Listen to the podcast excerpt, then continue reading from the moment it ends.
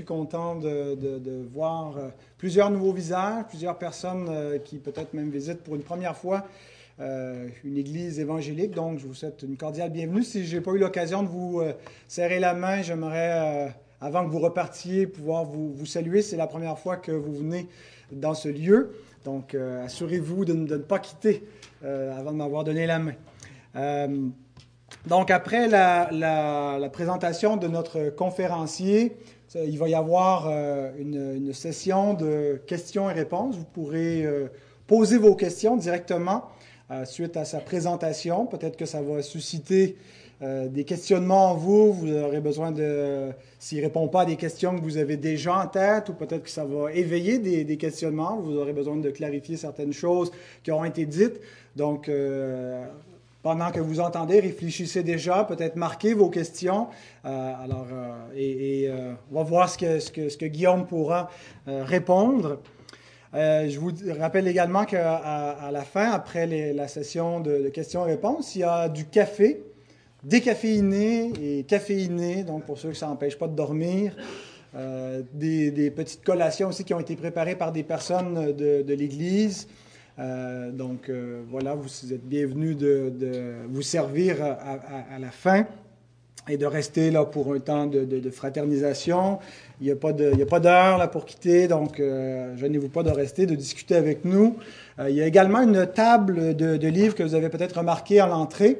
Euh, José, José peut-être euh, lever la main, qui est la, libraire de, notre Église. Donc, ce sera un plaisir euh, de vous vendre des copies. On a des copies, vous ne les trouverez pas moins chères ailleurs, à moins de les recevoir en cadeau. Là, on les vend à, perte. Donc, ça fait partie du budget de l'Église de, les, vendre moins cher que ce qu'on les paye nous-mêmes. donc, plusieurs livres, surtout pour nouveaux dans la foi, qui, résument les questions principales, les plus importantes. Euh, de la foi chrétienne. Donc, euh, faites un tour euh, par là. Alors, donc, on est réunis pour une conférence qui a pour titre Si Dieu existe, pourquoi la souffrance et la mort? C'est une question que l'on entend souvent, que sans doute plusieurs d'entre vous vous êtes déjà posé. C'est même un des arguments philosophiques principaux contre l'existence de Dieu. Euh, chez les, athées professionnels, les Richard Dawkins de ce monde et autres, euh, on utilise tous les exemples euh, de, de, tragédies, de souffrances, les guerres, l'injustice, les souffrances et catastrophes naturelles, et on dit, ben, si Dieu existe, si Dieu est tout-puissant, et si en plus on dit qu'il est bon, ben où est-il? Que fait-il? Pourquoi n'intervient-il pas? Alors, il y a des athées, il y a des sceptiques, il y a des, simplement des gens qui sont pas religieux et qui, devant tout cela, s'interrogent et sont, sont, sont euh, très sceptiques, voire suspicieux euh, de la religion, des croyances, des affirmations de la Bible, euh, considèrent que tout cela n'apporte pas vraiment de, de, de, de réponse et les rejette souvent du revers de la main. on fait le, le syllogisme suivant. Le mal existe, c'est incontestable. On n'est pas certain que, pour plusieurs que Dieu existe, il n'y a pas de preuve que Dieu existe, mais le mal existe. Et il est incompatible avec l'existence d'un Dieu bon et tout-puissant. Donc, soit Dieu n'est pas tout-puissant, hein, parce qu'il voit le mal comme nous, puis il n'y a pas la puissance de l'empêcher, soit qu'il n'est pas bon, ah, il pourrait le faire, mais il n'est pas assez bon pour l'empêcher. Ou soit Dieu n'est pas, tout simplement. Si Dieu existe, pourquoi la souffrance et la mort C'est ce qu'on appelle en philosophie ou en théologie le problème de la théodicée. Théodicée, ça vient de deux mots grecs, théos, Dieu, et euh, dikaios, juste. La justice de Dieu. Est-ce que Dieu est vraiment juste? S'il laisse faire le mal il n'intervient pas. S'il a la capacité d'intervenir, il ne le fait pas. Et je pense que le problème de la théodicée, en fait, c'est un problème pour ceux qui ne connaissent pas la réponse. Ce soir, euh, le but de cette conférence, c'est d'apporter la réponse biblique, la réponse chrétienne. On ne pense pas qu'on a nécessairement réponse à, toutes les questions qu'il peut y avoir, Euh, c'est sans prétention, sans arrogance, c'est bien humblement qu'on veut suggérer cette réponse euh, qu'on croit être la seule réponse. La seule réponse qui donne une véritable réponse au problème du mal, au problème de la souffrance, au problème de la mort. La, réponse de Dieu, la réponse qu'on retrouve dans l'Écriture sainte. Pour la plupart d'entre nous, le, le, problème du mal n'est pas premièrement un problème philosophique, théologique. Peut-être que certains d'entre vous, vous y êtes arrêtés intellectuellement, théoriquement, qu'est-ce que ça pose comme problème par rapport à l'existence de Dieu, mais chacun de nous, nous sommes confrontés au problème du, mal de manière concrète.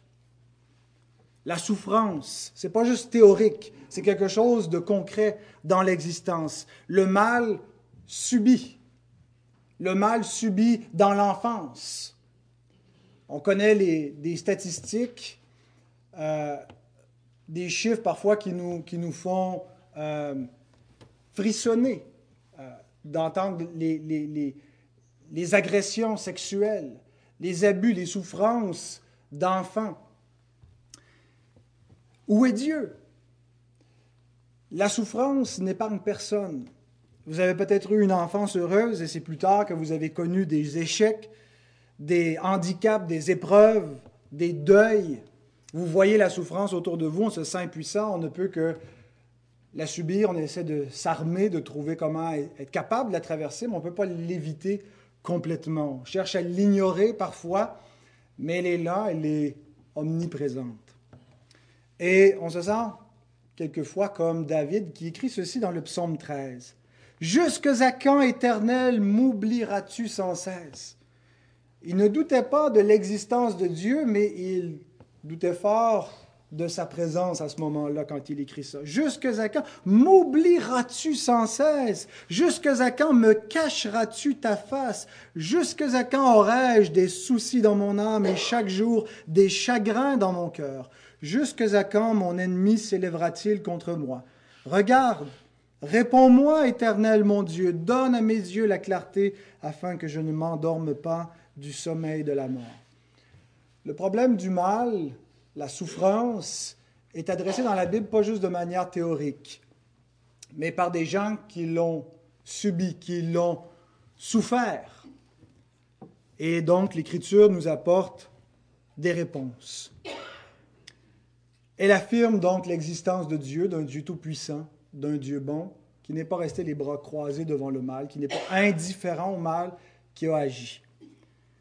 La réponse n'est pas toujours celle que les hommes cherchent ou pensent que Dieu devrait faire, mais Dieu a une réponse et elle vous sera présentée ce soir. Le but de cette soirée, ce n'est pas de vous déprimer. C'est déprimant de penser au mal, euh, de penser à la souffrance, de penser à vos souffrances. Le but est d'apporter un espoir, d'apporter une réponse aux questions face au mal.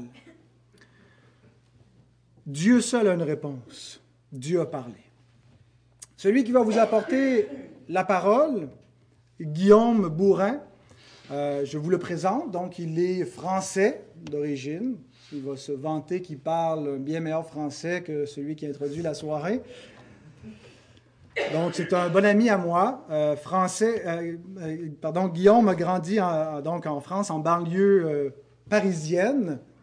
Euh, et euh, il a été vaincu par le mal à un certain point de, sa vie, euh, entraîné par certaines formes du mal dans la société, dans l'univers de la drogue, de la vente de la drogue, qui l'a entraîné donc dans le crime, dans la violence, et qui l'ont conduit même jusqu'à l'emprisonnement.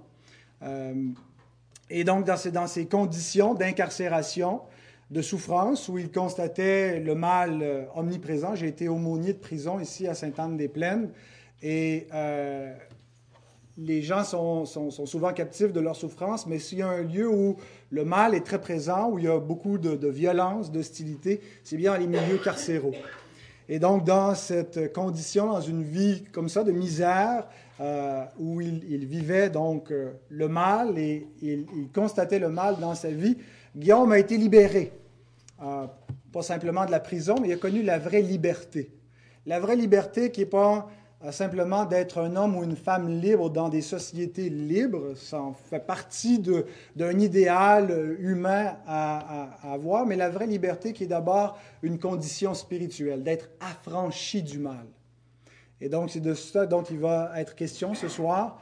La réponse au mal, qui n'est pas simplement euh, une, réponse socio-économique, qui est premièrement une réponse spirituelle, qui commence avec le mal qui est en chacun de nous. Et donc, il va nous partager ça. Guillaume a complété, suite à sa conversion à Dieu, sa conversion à la foi chrétienne, à Christ, euh, il a commencé des études en théologie et c'est par euh, ce cheminement-là qu'on est éventuellement, que nos routes se sont croisées. Euh, en fait, il est toujours étudiant. Il a complété une première maîtrise et il est en train de euh, rédiger euh, une, une, thèse euh, en Ancien Testament. Et puis, euh, donc, c'était devenu en cours de route un ami personnel que je considère entièrement qualifié pour euh, nous, euh, nous, parler du sujet donc, de, cette soirée. Alors, Guillaume, sans plus tarder, je t'invite à venir prendre la parole. Merci, mon frère. Eh bien, bonsoir à tous. Hein, C'est un grand plaisir pour moi hein, d'être ici. Ça fait maintenant presque, même plus qu'un mois, presque un mois, presque un mois que je suis au Québec. Vous voyez, j'en perds même la notion du temps. C'est incroyable comme ce pays a un effet extraordinaire sur moi. Et euh, je suis vraiment euh, doublement heureux d'être ici aujourd'hui pour la, raison est que ce thème-là en particulier me, me, tient à cœur. Il me tient à cœur parce que c'est un thème central, Pascal le disait en introduction, un thème qui se trouve à, à la croisée des chemins dans tous les débats sur l'existence de Dieu. Alors, Pascal a parlé de l'existence du mal, euh, la souffrance en elle-même, je dirais que c'est l'argument affectif. Vous voyez, chaque fois qu'on qu pense à l'existence de Dieu, tout de suite on se dit mais pourquoi les guerres? Pourquoi les enfants meurent? Pourquoi il y a la faim dans le monde? C'est tout de suite ce qui vient à l'idée dans euh, l'imaginaire des, gens qui ne sont pas forcément en phase avec l'idée de l'existence de Dieu. Mais c'est aussi un sujet personnel pour moi, puisque, à vrai dire, j'ai eu une enfance vraiment insouciante, j'ai une super famille avec des parents merveilleux, mais il s'est passé un drame dans ma vie. Tout n'était pas parfait, bien sûr, mais un drame s'est produit quand j'avais 9 ans. Ça a été la mort de, mon grand-père.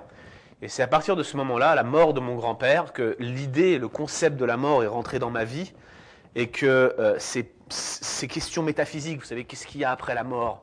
Où est-ce que je vais aller? Toutes ces choses-là qui viennent travailler un petit cœur d'enfant, mais pas seulement des enfants, soyons francs, on est tous réunis aujourd'hui, l'idée de la mort, tôt ou tard, vient nous frapper, vient nous accaparer. Eh bien, ces questions-là euh, se, sont, vraiment placées devant moi à ce moment-là de mon existence, lorsque je me suis rendu compte que la mort était une réalité et que même les êtres qui m'étaient les plus chers pouvaient nous quitter et ne plus jamais les revoir. L'idée de la séparation, l'idée de ne plus revoir les personnes, l'idée de l'inconnu, toutes ces choses-là qui se, qui se heurtaient euh, dans mon esprit. Alors c'est vrai que l'idée de Dieu, l'idée même, le concept de Dieu, vous voyez, ça, ça, ça nous confronte avec l'idée de la souffrance. Concrètement, la question c'est comment est-ce qu'on peut concevoir l'existence de Dieu lorsque l'on voit ce monde qui nous entoure? Lorsqu'on voit ce monde, mais aussi la manière, je dirais, dont ce monde euh, agonise. Si Dieu existe, je le disais il y a quelques instants, pourquoi est-ce que vous avez des enfants qui meurent? Pourquoi est-ce qu'il y a des guerres? Pourquoi est-ce qu'on voit les armes de destruction massive? Pourquoi est-ce qu'on jette des barils de TNT sur tel ou tel camp syrien Pourquoi même les catastrophes naturelles? Pourquoi des surfeurs sur l'île de la Réunion, qui est une colonie française si vous ne connaissez pas, pourquoi des surfeurs se font happer la jambe par un requin? Pourquoi est-ce que les animaux se mangent entre eux? Pourquoi toutes ces choses-là? Pourquoi la cruauté dans le monde? Pourquoi ces choses existent s'il y aurait un Dieu qui, un temps soit peu, serait au contrôle, aurait un pouvoir supérieur au nôtre et qui pourrait en quelque sorte réguler ces choses-là? Comment est-ce que l'existence de Dieu peut s'accorder avec cette dimension catastrophique du monde qui nous entoure quand on le considère sous cet angle-là? Alors la question, Pascal l'a nommée, on appelle ça la théodicée. Euh, Pascal a expliqué l'origine du terme, l'étymologie du terme, mais figurez-vous que ce qui est intéressant, vous êtes ici dans une église où la Bible est au cœur, vous voyez, vous avez une Bible juste, devant la chair, juste devant moi, et la Bible s'interroge aussi sur l'histoire de la théodicée, sur l'histoire de l'existence du mal, sur l'origine du mal. Et il y a notamment un livre dans le corpus biblique, dans les nombreux livres de la Bible, qui se focalise particulièrement sur cette question, et ce livre, c'est le livre de Job. Job est un livre de l'Ancien Testament, peut-être l'un des plus anciens qui a été écrit dans la Bible. C'est une question qui est soulevée encore aujourd'hui. Mais l'histoire de Job commence, notamment dans les deux premiers chapitres, en nous présentant Job comme un homme pieux, comme un homme intègre, comme quelqu'un qui aimait Dieu, qui servait Dieu et qui souhaitait le suivre et qui marchait dans ses commandements. Donc Job, c'était un homme qui craignait Dieu, un homme intègre, un homme, nous dit la Bible, dont personne n'était semblable à lui sur la terre. Donc si je devais vous donner un exemple, songez au meilleur des meilleurs hommes ou la meilleure des meilleures femmes dans votre entourage, faites la comparaison, dites-vous que Job, selon la Bible, c'est une, une personne encore moralement au-dessus dans sa relation avec Dieu, dans sa marche avec Dieu, dans l'obéissance au commandement de Dieu, dans son humanité, dans sa manière de, de, vivre cette vie, il n'y avait pas de meilleur homme que lui. C'est comme ça que le texte nous le présente.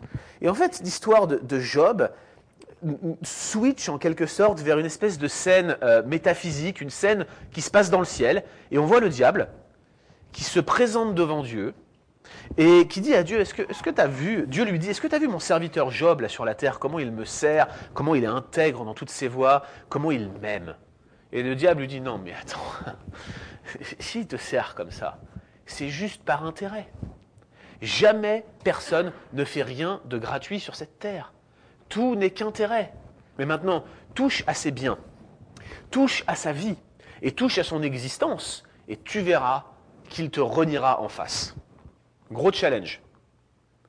Et Dieu dit, OK, puisque tu me mets au défi, tu peux frapper Job.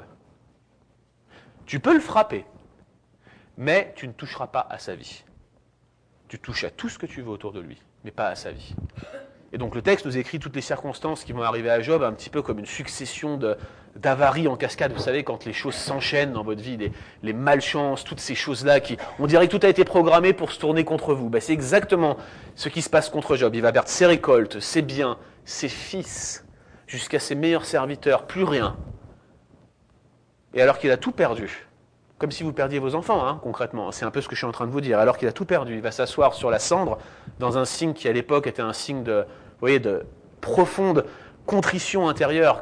Il était mal, quoi, presque à l'article de la mort. Il va prononcer cette phrase Nu, je suis sorti du ventre de ma mère, et nu, j'y retournerai. Et le texte biblique nous dit En tout cela, Job ne pécha pas contre l'Éternel. Waouh Étape suivante, deuxième acte dans le ciel, vous avez le diable qui se présente une nouvelle fois contre Dieu. Et Dieu dit au diable, tu as vu, tu es en train de m'exciter pour faire du mal à ce pauvre Job là, mais même dans l'affliction, même quand ses enfants sont morts, même quand ses circonstances sont touchées, il continue à m'adorer. Mais qu'est-ce que tu lui veux du mal? Et là, le diable va utiliser une expression sémitique, il va dire peau pour peau. Ce qu'un homme possède n'est rien comparé à son corps. Frappe-le dans sa chair et tu verras qu'il te reniera en face. Et Dieu lui dit, écoute, vas-y, frappe-le. Et un ulcère malin va aller s'abattre sur Job. Le genre d'eczéma puissance 10, là, vous voyez, quand vous vous grattez, ça, ça passe pas, là. Lui, il avait ça de la plante des pieds jusqu'en haut de la tête. Tellement douloureux qu'il se grattait avec un tesson de bouteille jusqu'au sang. Et alors qu'il est assis dans la cendre, qu'il a tout perdu, que son corps le fait défaillir. Sa femme, sa propre femme qui lui restait, s'approche de lui. La seule chose qui lui restait se retourne contre lui et lui dit Maudit Dieu et meurt. Et Job lui répond Mais attends, de Dieu on a les bonnes choses, est-ce qu'on n'aurait pas aussi les mauvaises choses? Et là encore, en tout ceci, nous dit le texte Job ne pécha pas contre l'Éternel. Donc Job, éprouvé jusque dans son corps, rejeté jusque par son épouse, perd ses enfants, perd c'est bien, commence à vivre une vie complètement dénuée de tout, et malgré tout cela reste fidèle à Dieu. Mais quand même, un sentiment d'amertume va commencer à s'immiscer en lui et il va se poser la question de mais qu'est-ce qui m'arrive? Et certains amis vont venir le visiter, vont s'asseoir avec lui, vont tenter de le consoler. Je suis toujours frappé quand ils arrivent. Si vous lisez ce livre de Job, vous allez voir qu'ils s'assoient avec lui et pendant sept jours, ils ne disent pas un mot. Vous savez, quand vous vous cognez la tête, là, vous êtes dans votre garage, vous relevez la tête, vous vous cognez, et vous avez toujours quelqu'un près de vous qui vous dit Ça va, ça va, ça va, ça va, vous voulez juste qu'il se taise, laisse-moi la douleur passer, tu vois. Ben, les sept amis de Job, ils avaient compris ça. ils viennent, ils s'assoient à côté de lui et ils disent pas un mot pendant sept jours. Et au bout de sept jours, Job, il va élever la voix et il va commencer à se plaindre. Toute la souffrance emmagasinée à l'intérieur, toute cette amertume, toutes ces plaies là qui, venaient l'étreindre jusqu'au plus profond de son cœur, il va commencer à les révéler à ses amis et il, il va commencer à leur dire Dieu est injuste. Dieu m'a frappé par injustice. Et là, vous allez avoir un dialogue qui va commencer dans ce livre. Et en fait, l'ensemble du dialogue de ce livre, c'est une théodicée, c'est une tentative de reconstruire l'origine du mal. Alors vous vous demandez comment ça se termine, il va falloir que vous vous concentriez jusqu'au bout, parce que c'est à la fin seulement que je vais vous le dire. Mais au milieu de ce livre, à un moment donné, Job fait un constat, au chapitre 5, et il dit cette phrase, par laquelle je voudrais commencer maintenant. Il dit, L'homme naît pour souffrir comme l'étincelle pour voler. L'homme naît pour souffrir comme l'étincelle pour voler. Comme si le lot commun de l'homme, c'était la souffrance, comme si, en fait, finalement, la souffrance, pour nous tous, pour le genre humain en général, c'était une fatalité inévitable. Et j'aimerais commencer par là. La première chose, la toute première chose que je voudrais que vous reteniez ce soir de cette conférence, c'est que la souffrance enveloppe le monde entier. La souffrance enveloppe le monde entier. Par là, j'entends le caractère universelle de la souffrance, c'est-à-dire que la souffrance, elle est partout.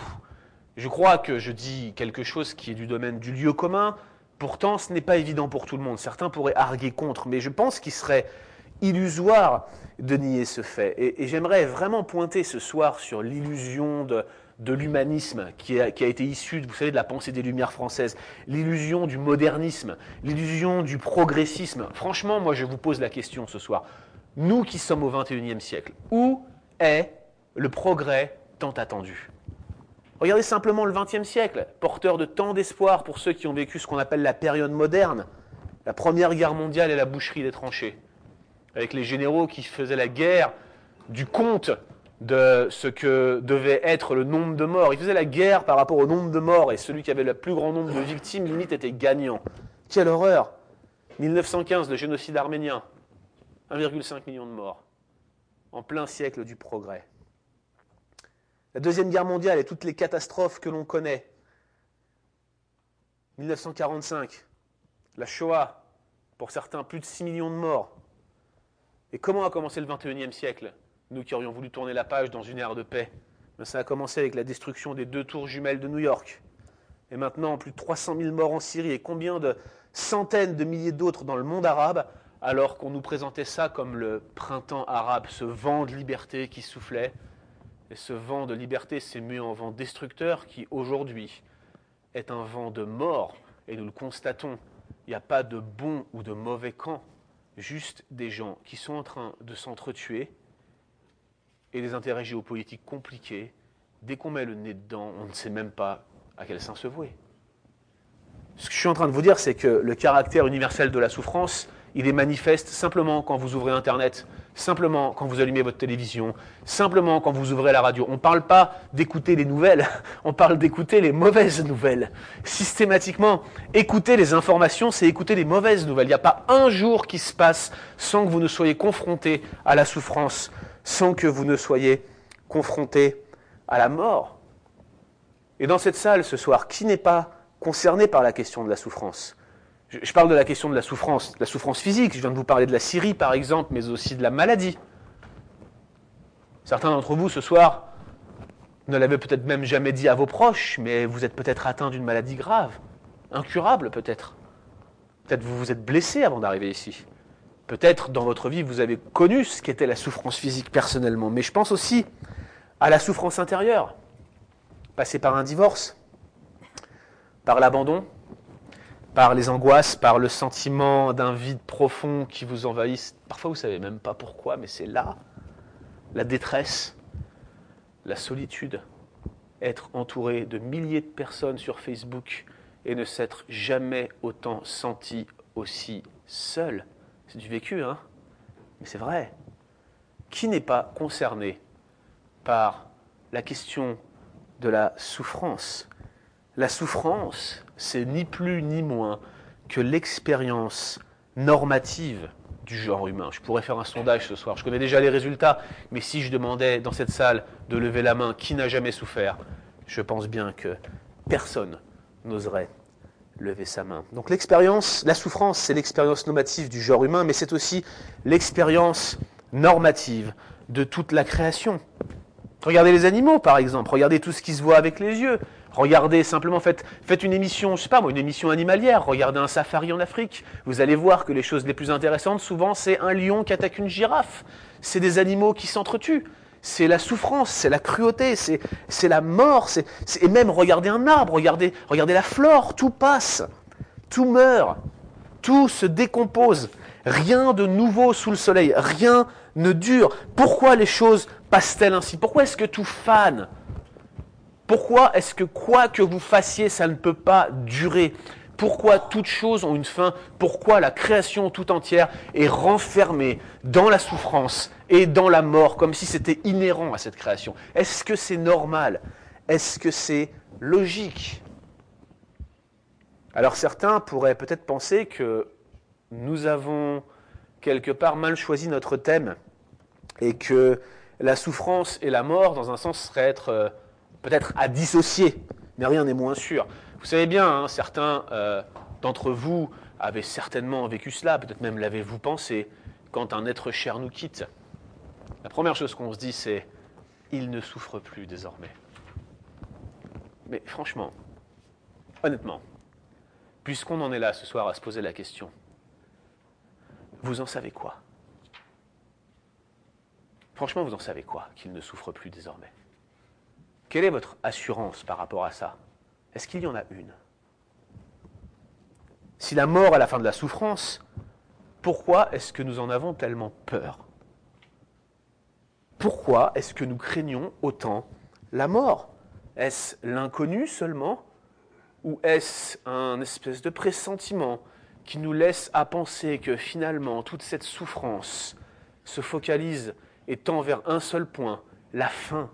De notre existence. J'étais jeune, j'avais 9-10 ans, juste après la mort de mon grand-père, et je me rappelle distinctement avoir écrit dans un carnet que j'ai perdu. J'avais écrit que toutes les souffrances, toutes les angoisses que nous vivons dans ce monde ne sont liées qu'à une seule chose, la crainte, l'angoisse et la souffrance qui sont liées à l'attente de la mort. Et je pense aujourd'hui que du haut de mes 9-10 ans, j'avais compris une vérité centrale de ce monde. C'est qu'il y a un point de fuite, un point de chute, et tout part comme dans un entonnoir, vous voyez Tout va vers ce point-là. Toutes nos souffrances pointent vers cet acte ultime qui est la mort.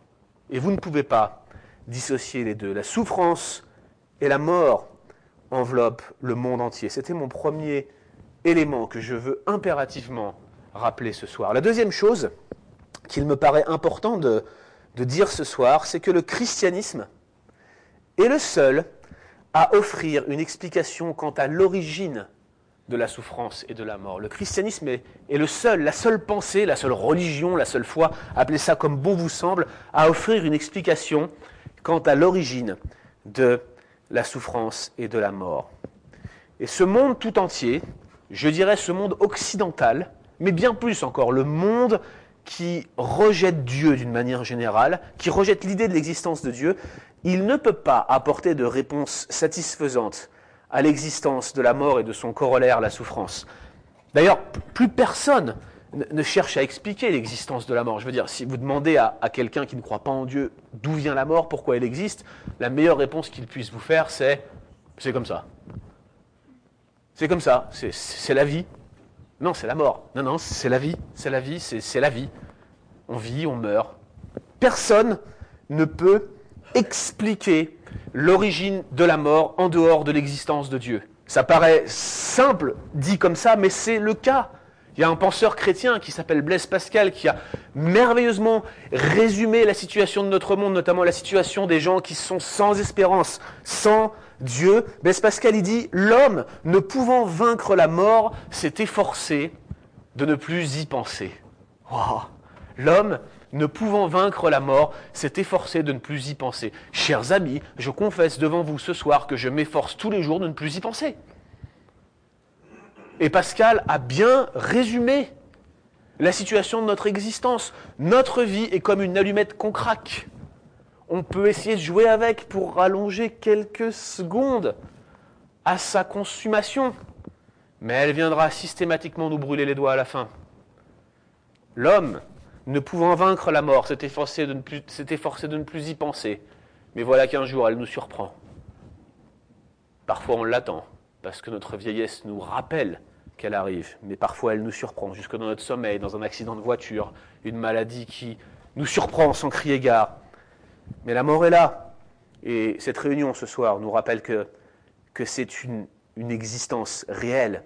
Il y a une forme de désespoir derrière notre oubli de la réalité de la mort, derrière nos, nos antidépresseurs, derrière nos antidouleurs par lesquels nous cherchons à masquer ce vide sidéral qui est au fond de nous, derrière nos pratiques aussi. Vous savez, la drogue, on vous parlait de la drogue tout à l'heure, j'en connais un rayon sur la drogue, j'en ai consommé toutes sortes, j'en ai vendu toutes sortes aussi.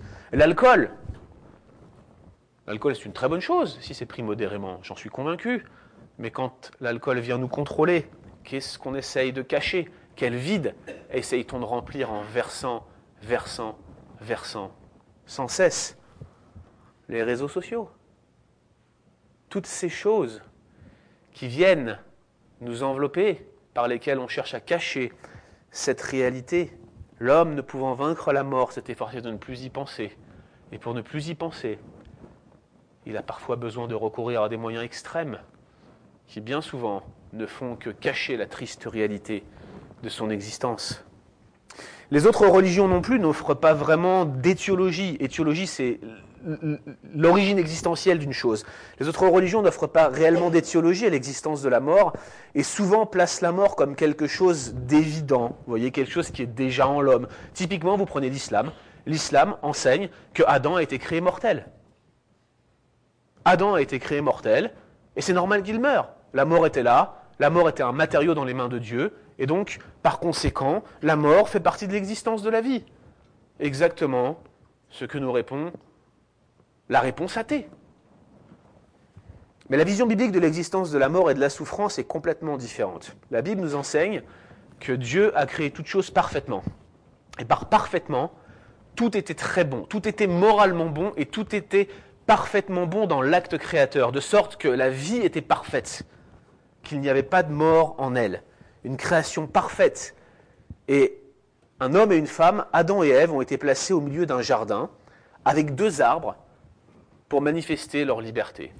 Et cette liberté qui était euh, en Adam, cette liberté qui était en Ève, était cette capacité à, en ayant reçu un avertissement, à savoir discerner entre la vie mais aussi la mort.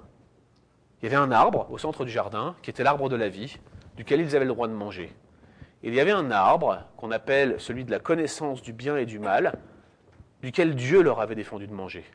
Et il leur avait dit, si vous mangez de cet arbre, vous mourrez certainement. Et vous connaissez l'épisode suivant.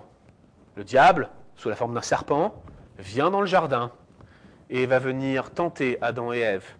Ève va voir le fruit, va voir qu'il était agréable à la vue, qu'il était bon au toucher, elle va le prendre, elle va le goûter, elle va en donner à son mari qui était à côté d'elle. D'ailleurs, je précise, j'ai une petite parenthèse là ici, hein, on est souvent en train de dire que c'est Ève qui a fait la bêtise, mais non, Adam qui était le responsable, lui, il était à côté, il a regardé, il l'a laissé faire, et quand on lui a tendu le fruit, il s'est pas fait prier, il en a pris une bonne croquée.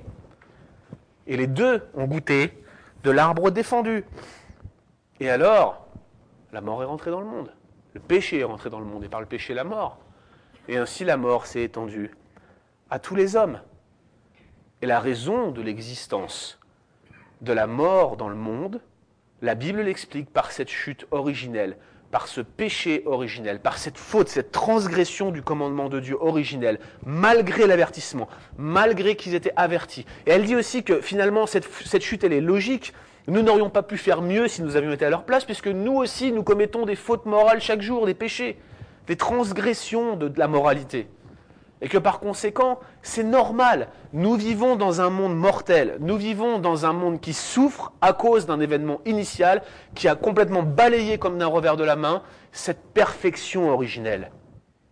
Malgré l'avertissement du Dieu parfait, qui avait créé un monde parfait, l'homme ayant cherché bien des détours, l'a rendu corrompu, l'a rendu souffrant, l'a rendu mortel. c'est la seule explication qui est fournie dans toutes les pensées qui existent dans ce monde pour l'existence de la mort. La seule explication qui puisse expliquer comment d'un monde parfait, le monde imparfait que nous vivons aujourd'hui existe. Donc le christianisme, c'est le seul à offrir une explication quant à l'origine de la souffrance et de la mort, mais c'est aussi le seul à pouvoir fournir une explication qui soit viable. Ce qui m'amène directement à, cette troisième chose que j'aimerais vous dire ce soir. Et pour moi, c'est une chose très importante que j'ai négligée toute ma jeunesse. Cette troisième chose, c'est que la souffrance et la mort nous adressent un message. La souffrance et la mort nous adressent un message. Alors je vous ai cité Blaise Pascal tout à l'heure qui nous dit que l'homme, ne pouvant vaincre la mort, s'est efforcé de ne pas y penser. Mais en réalité, ça serait bien qu'on y pense un tout petit peu, comme nous le faisons ce soir, puisque la souffrance et la mort nous adressent un message. C'est aussi un autre verset dans le livre de Job, chapitre 36. Dieu délivre le malheureux de son malheur, et c'est par la souffrance qu'il lui parle. Merveilleuse promesse dans ce verset. Dieu délivre le malheureux de son malheur, mais il utilise la souffrance pour lui parler. Ça, alors Vous savez, j'ai quelqu'un de très proche dans mon entourage, une dame qui s'appelle Josette. Cette dame est malade, et je peux vous dire une chose, j'ai vu sa maladie évoluer, et j'ai vu comment sa maladie a aiguisé et est venue affûter sa perception de bien des choses, de l'existence de Dieu notamment, mais pas seulement, de la manière dont elle se comportait dans le monde autour d'elle, de la manière dont elle vivait sa vie, de la manière dont elle prenait les choses peut-être trop à cœur, et comment la souffrance l'a modelée, l'a façonnée, l'a amenée à être transformée. C'est incroyable, on aurait dit un sculpteur qui était en train de mettre des coups de ciseaux dans la pierre, par la souffrance. Dieu parle au monde par la souffrance, Dieu vous parle dans votre souffrance. C.S. Lewis, un penseur chrétien bien connu, a dit que la souffrance, c'est le mégaphone de Dieu par lequel il parle à un monde engourdi. En d'autres termes, c'est comme si Dieu vous parlait chaque jour par, je sais pas moi, ses actes créateurs, la beauté de la création, la beauté d'un arbre, la beauté d'un fleuve. Vous qui vivez au Canada, au Québec, plus précisément, quel beau pays. Vous voyez Dieu dans ses œuvres chaque jour, mais peut-être vous n'y prenez pas garde. Alors Dieu prend un mégaphone parce qu'il veut vous parler. Et il crie avec son mégaphone Hé Hé Écoute Voilà la manière dont la souffrance parle à votre vie.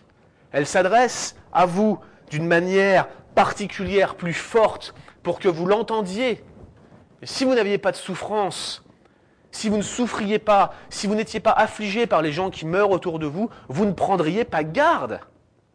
Et c'est l'argument de C.S. Lewis. La souffrance, c'est le mégaphone de Dieu par lequel il parle à un monde engourdi. Si le monde n'était pas engourdi, Dieu n'aurait pas besoin de la souffrance pour nous parler. Mais Dieu parle par la souffrance parce que nous avons une tendance naturelle à dormir. Nous avons une tendance naturelle à ne pas penser aux choses importantes. L'homme, ne pouvant vaincre la mort, s'est efforcé de ne pas y parler, de ne pas y penser. Quelle est la nature de cette proclamation? Oh, elle est multiple. Ce serait impossible ce soir, dans le temps qui m'est imparti, de, de vous dire toute chose, mais la, chose la plus évidente que la souffrance et la mort nous enseignent quand on y prend garde, c'est que la vie est courte et qu'elle a une fin. Vous savez, si vous aimez les sondages et les statistiques, euh, il y en a une que je ressors souvent, sur laquelle je suis presque sûr de ne pas me tromper, mais 100% des hommes et des femmes qui sont présents dans cette salle ce soir et de ceux qui nous regardent en ligne vont mourir. Personne ne va esquiver cette réalité. Vous voyez, je ne prends pas trop de risques. Et la souffrance est le rappel que la vie est courte, que la vie a une fin, que votre vie a une fin. Vous n'êtes pas éternel, vous n'êtes pas immortel, vous pouvez bien mourir ce soir en rentrant chez vous. C'est possible. C'est dans l'ordre du possible, c'est dans l'ordre des choses. C'est comme ça que ça se passe dans ce monde. On vit, on meurt. La vie est courte et elle a une fin. C'est aussi le, témoignage de notre corruption. Je veux dire par là le témoignage de notre décadence corporelle. On vieillit, on perd pied, on, perd en termes de, capacité physique. On a les rides qui viennent marquer le temps qui passe, nos cheveux qui tombent. Vous savez, j'ai 37 ans, j'ai pas honte de vous dire mon âge, mais je me regarde dans la glace, je n'ai plus la même apparence que quand j'en avais 20. À mon grand regret. Mais c'est un rappel du temps qui passe. Et pour tout vous dire, c'est aussi une occasion pour moi de me souvenir que la vie est courte, que la vie a une fin, que ma corruption est réelle, qu'à un moment donné, je vais retourner dans la terre, moi aussi. C'est une réalité. C'est un rappel aussi que, le monde ne peut pas être une fin en soi, que ce monde ne peut pas nous satisfaire tel qu'il est. Vous ne pouvez pas être satisfait dans ce monde. Vous ne pouvez pas prendre parfaitement plaisir dans ce monde. Vous ne pouvez tout simplement pas faire ça. Parce que vous savez qu'il y aura toujours quelque chose qui va vous gêner tel un caillou dans la chaussure. Et ce quelque chose, c'est la souffrance et la mort. Ce quelque chose, c'est la fin qui auront à vos, vos meilleurs moments de bonheur. C'est la fin, c'est la fin en fait de, de, de, de, ce qui va se passer en fait. C'est la, la, fin de, de, tout instant de joie que vous pouvez expérimenter sur cette terre. Il y aura toujours quelque chose pour vous handicaper. Vous ne pourrez jamais expérimenter un bonheur complet. Finalement, peut-être vous vous le dites ce soir pendant que je vous parle, finalement ce monde n'est que frustration. Ce monde n'est que frustration, de sorte que certains d'entre nous pourraient tomber dans la fatalité, être complètement dépité et se dire que peut-être ce monde serait une tromperie. On aspire à quelque chose qu'on ne peut pas réaliser à cause de la souffrance et de la mort. On aspire à quelque chose qui ne peut pas se produire à cause de la souffrance et de la mort. Alors quoi Est-ce que ce monde serait une tromperie? Bien là encore, j'aimerais reprendre un argument de C.S. Lewis pour répondre à cela, vous voyez. Ce monde n'est pas une tromperie. Pour la raison suivante. Quand vous avez des désirs ou quand vous avez des envies que vous souhaitez accomplir dans cette vie, en face de ce désir, il y a quelque chose qui existe. Laissez-moi vous donner un exemple. Un canard a envie de nager, eh bien l'eau, elle existe. Vous avez envie de glisser, eh bien il y a la glace qui se trouve sur le lac mégantique. Euh, je vais même aller plus loin. Vous avez des désirs sexuels, la sexualité existe. Par conséquent, il existe des choses pour combler chacun des besoins que nous exprimons, ces choses qui tendent à nous appeler vers le bonheur. Mais si je découvre en moi une chose, une aspiration profonde, un vide incroyable, qu'aucune expérience humaine ne peut satisfaire, est-ce que la réponse la plus simple ne serait pas que j'ai été créé pour un autre monde Surnaturel, spirituel, un monde que je ne peux pas expérimenter là, maintenant, tout de suite, parce qu'il y a cette souffrance, parce qu'il y a cette mort? Est-ce que la souffrance et la mort, finalement, ne seraient pas en train de pointer vers l'existence de Dieu? Tel est l'argument de C.S. Lewis. Sur cette terre, chers amis, rien n'est blanc, rien n'est noir, tout est gris. Tout le monde expérimente un peu de souffrance, tout le monde expérimente un peu de bonheur. Pas vrai? Un peu de souffrance, un peu de bonheur. Mais nous n'expérimentons jamais la plénitude de la souffrance ou la plénitude des bonheurs. Ce que je suis en train de vous dire, c'est que les deux, en quelque sorte, s'auto-censurent. Chaque fois que vous pensez que vous allez être parfaitement heureux, il y a toujours un petit caillou qui vient gripper tout l'engrenage, de sorte que vous ne pouvez pas l'être pleinement. Pas, en tout cas, sous l'angle des expériences humaines. Et chaque fois que vous, avez cette souffrance, même la plus forte souffrance que vous n'ayez jamais expérimentée, finalement, il y a toujours un petit quelque chose, une petite lueur d'espoir qui vous permet de tenir. Donc il y a toujours dans ce monde deux expériences. L'expérience de la souffrance, l'expérience du bonheur, et ces deux s'auto-censurent. Mais la souffrance et la mort nous adressent un message qui est particulièrement incisif pour nous, en nous rappelant notre condition, en nous rappelant l'existence de Dieu, mais surtout en nous rappelant une chose extrêmement importante, et celle dont je vais vous parler maintenant. Quelque chose de très personnel que la souffrance et la mort elle-même proclame lorsqu'elle nous tenaille. Et cette chose, c'est que tu peux être délivré de la souffrance et de la mort. Tu peux être délivré de la souffrance et de la mort. Revenez sur l'explication biblique de l'origine de la souffrance et de la mort. On a dit que c'était le péché. Le péché est à l'origine de notre souffrance. Mais comment donc pouvons-nous y prendre plaisir? Pensez simplement aux quelques addictions que j'ai mentionnées tout à l'heure. Je ne sais pas où vous en êtes avec ça, mais j'ai parlé de drogue, j'ai parlé d'alcool, j'ai parlé peut-être d'une addiction sexuelle, j'ai parlé des réseaux sociaux, j'aurais pu parler de jeux vidéo, j'aurais pu parler du Coca-Cola. Certains d'entre nous en sont accros. Mais toutes nos addictions, celles par lesquelles nous nous servons pour oublier, vous voyez, toutes ces addictions-là, elles ne nous satisfont jamais. Et pourtant, nous y trouvons du plaisir, nous nous, complaisons en elles. Autrement dit, à l'origine de notre souffrance, il y a un dérèglement et c'est comme si nous prenions plaisir dans ce dérèglement. Comme si ce dérèglement faisait une sorte de cercle vicieux qui se mordait la queue sans cesse, de sorte que tout est déréglé.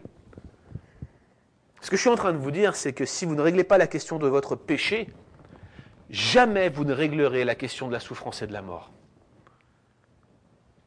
Si ce soir, la question de votre péché n'est pas réglée, jamais vous ne pouvez régler vous ne pourrez régler la question de votre souffrance et même de votre souffrance éternelle.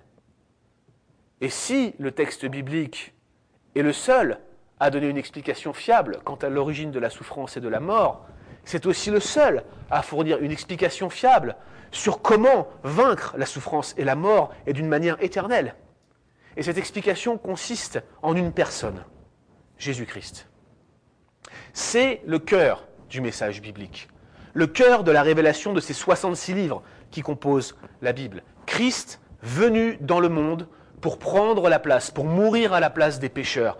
Christ venu dans le monde pour triompher de la mort. Christ, c'est ce petit enfant, Dieu lui-même, qui s'est incarné sous la forme d'un homme et qui est venu, qui a mené cette vie parfaite qu'aucun d'entre nous a vécue, ni même le premier homme, Adam, qui avait pourtant tout pour réussir.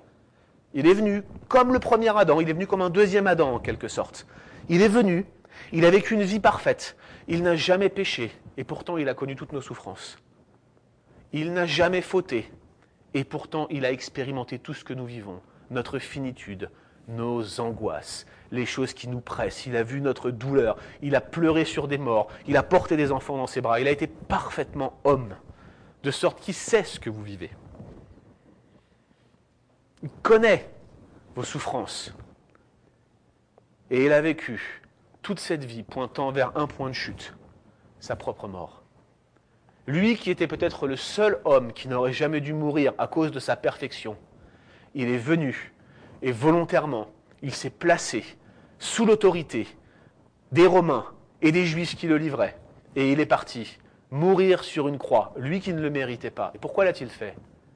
Pour prendre les péchés sur lui de ceux qui croiront en lui. Et il est mort. Il a été placé au tombeau. Mais la mort ne pouvait pas le retenir. Pourquoi? Parce qu'il n'avait jamais péché. Et le troisième jour, il a roulé la pierre et il est sorti et il a vaincu. Tel est le message biblique. Christ venu dans le monde pour mourir à la place des pécheurs qui croient en lui. Et triomphant de la mort, une fois pour toutes, triomphant de la souffrance, une fois pour toutes. Christ, c'est le parfait Adam. Christ, c'est le message qui se trouve dans la Bible. C'est l'homme qui nous est révélé la solution pour triompher de la souffrance et de la mort. Il a triomphé lui-même. Et si vous croyez en lui ce soir, vous pouvez triompher une fois pour toutes de la souffrance et de la mort. Certainement pas instantanément en croyant. Mais il va revenir, vous prendre avec lui. Et cette résurrection qu'il a vécue, c'est celle qu'il offre c'est celle qu'il donne à tous ceux qui veulent lui faire confiance et marcher avec lui. Tel est l'évangile. Telle est l'offre universelle que la Bible fait à tous ceux qui l'entendent, à tous les hommes sous cette création et toutes les femmes. Le message de l'évangile, c'est croyez en Jésus-Christ et triomphez de la souffrance et de la mort. Voilà quel est le message de la Bible. Maintenant, c'est une offre. Quand on parle d'offre, on parle d'accepter l'offre. Si ce soir je me mettais à la sortie de la salle avec une caisse remplie d'iPhone dernière génération et que je vous disais j'en ai un pour tout le monde, ceux qui veulent, prenez-le, et que monsieur Pascal Denot, en sortant de la salle, me dise non mais c'est bon, j'en veux pas, euh, ça m'intéresse pas, c'est pas assez bien pour moi. Je lui aurais offert un iPhone, mais il n'aura pas l'iPhone. Il partira les mains vides, il partira les poches vides, et il restera avec son iPhone dernière génération, ancienne génération, puisque c'est ce qu'il a. Nous n'avons pas les mêmes valeurs. Il y a une offre, une offre qui est universelle, mais si vous n'acceptez pas l'offre, vous n'aurez rien. L'évangile, c'est une bonne nouvelle. C'est une bonne nouvelle pour ceux qui croient. C'est une bien mauvaise nouvelle pour ceux qui ne croient pas. Il y a un appel ce soir, un appel à venir à Christ, à croire en lui et à le suivre. Tel est le message de l'Évangile. Tournez-vous vers moi et soyez sauvés, nous dit la parole de Dieu. Christ dit, tournez-vous vers moi, regardez à moi, je suis mort à votre place. Est-ce que vous voulez ça? Est-ce que vous l'acceptez? Est-ce que vous êtes prêt à me suivre? Est-ce que vous êtes prêt à marcher comme moi? Est-ce que réellement vous voulez vivre ce triomphe que je vous promets sur la souffrance et sur la mort? Est-ce que vous voulez goûter dès à présent? Un avant-goût du bonheur que j'offre à ceux qui me suivent Ce bonheur éternel qui continuera pour l'éternité, dans lequel la souffrance et la mort ne viendront plus jamais vous affecter Est-ce que vous voulez vivre ce monde spirituel vers lequel la souffrance d'aujourd'hui pointe?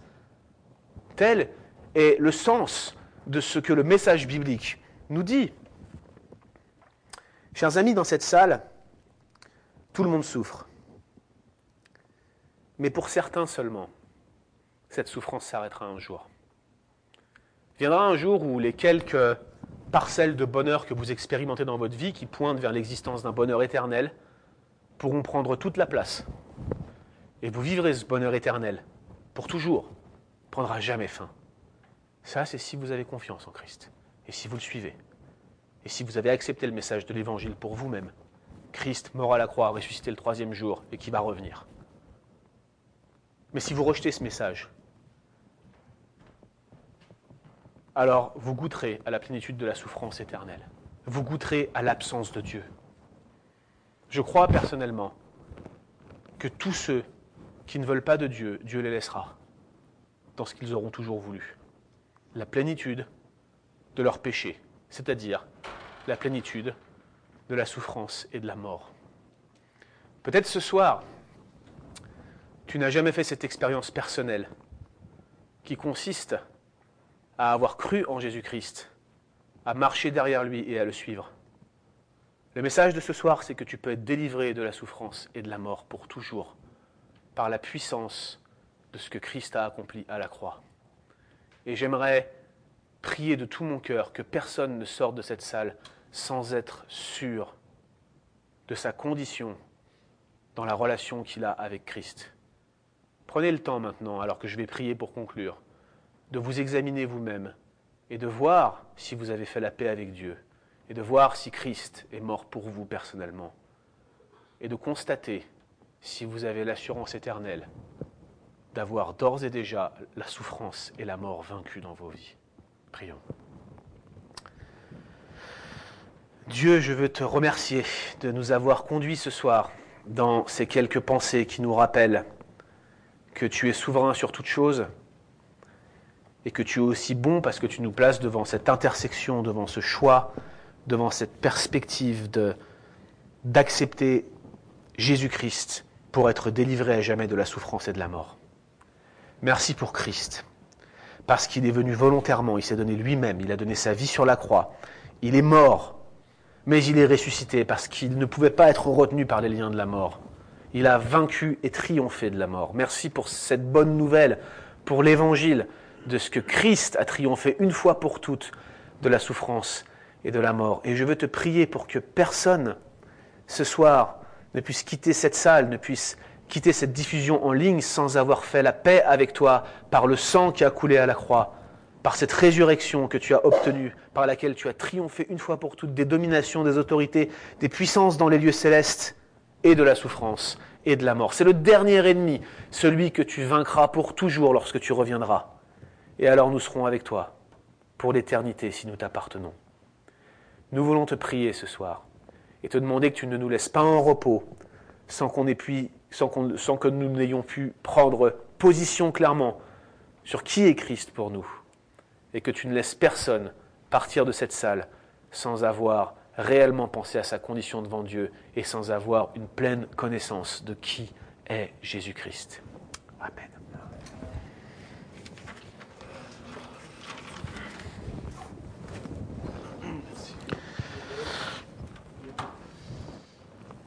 Merci euh, Guillaume pour euh, ces, propos. Euh, donc maintenant, il y a session de questions et réponses. Est-ce que ce micro là il marche? Oui. Un, deux, OK. Alors, vous avez qu'à lever la main, je vais me promener. Si vous avez des, des questions, il y a quelques questions que ce soit, personnelles, plus théoriques, que vous aimeriez qu'ils soient clarifiées. Soyez très à l'aise, soyez pas embarrassés par la foule. Moi, je suis très embarrassé, mais je ne le dis pas.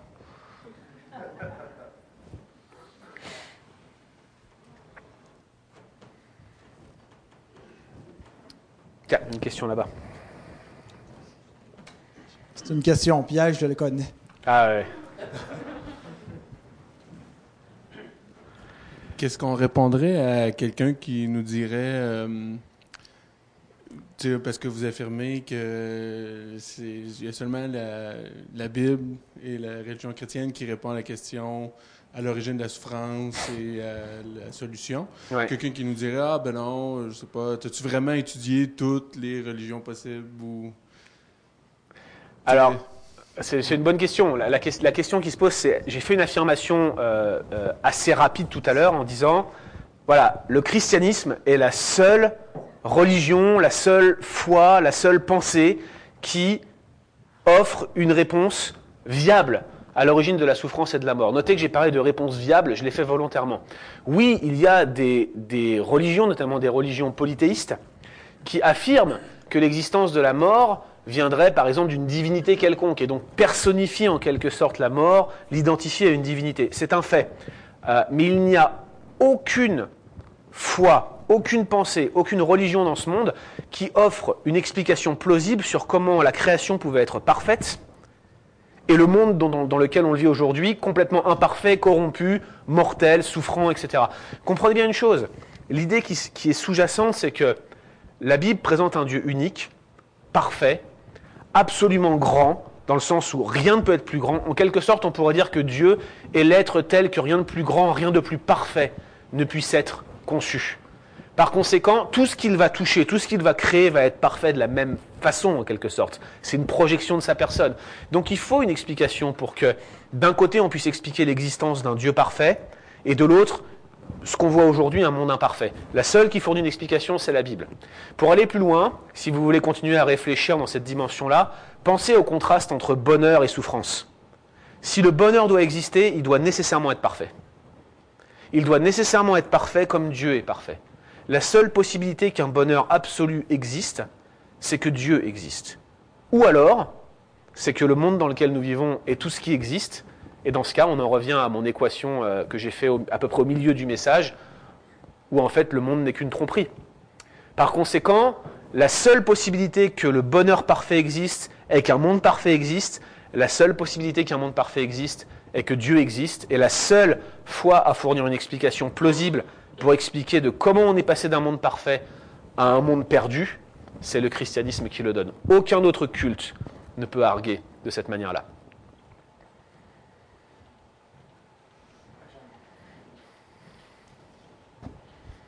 Que dans le fond, c'est d'accepter notre souffrance, puis euh, c'est comme ça qu'on se rapproche de Dieu, c'est ça? Ça suffit pas seulement. De, toute façon, notre souffrance, on est tenu de l'accepter parce qu'on vit avec. On peut se révolter contre notre souffrance, on peut s'y opposer, mais on va continuer à souffrir. Je veux dire, c'est un peu se battre contre une force qui va finalement nous envelopper et nous faire partir. Donc la souffrance, c'est un fait. L'accepter, c'est une chose, mais je crois que ce qu'il faut surtout accepter ce soir, si on veut être délivré de la souffrance et de la mort, c'est d'accepter les souffrances de Christ accepter que lui, il a souffert alors qu'il n'aurait jamais dû souffrir. Pour, tu sais, Christ, quand il meurt à la croix, euh, il y, a, y a un brigand à côté de lui qui se convertit et qui dit Pour nous, ce n'est que justice, mais lui, qu'a-t-il fait? Et c'est ça, en fait. Christ, il n'a rien fait, il souffre. Mais lui, le brigand, il dit Bah, moi, j'ai volé, j'ai tué, j'ai été un meurtrier, parce que c'est probablement ce qu'il était. Et il dit Mais, moi, c'est que justice. Et en fait, notre souffrance, dans un sens, elle est juste. Excusez-moi de le dire comme ça, mais on l'a mérité. On, on trouve toujours une explication des choses qui font qu'on est moralement responsable de la souffrance qu'on vit. Et par conséquent, le seul qui méritait pas de souffrir, c'était Christ. Donc accepter ces souffrances, mais accepter qu'elles étaient nécessaires pour qu'on puisse être délivré de notre souffrance et de la mort, ça c'est l'évangile. C'est plutôt ça qu'il faut accepter, je dirais. Accepter les souffrances de Christ, accepter sa mort à la croix historique, accepter sa résurrection historique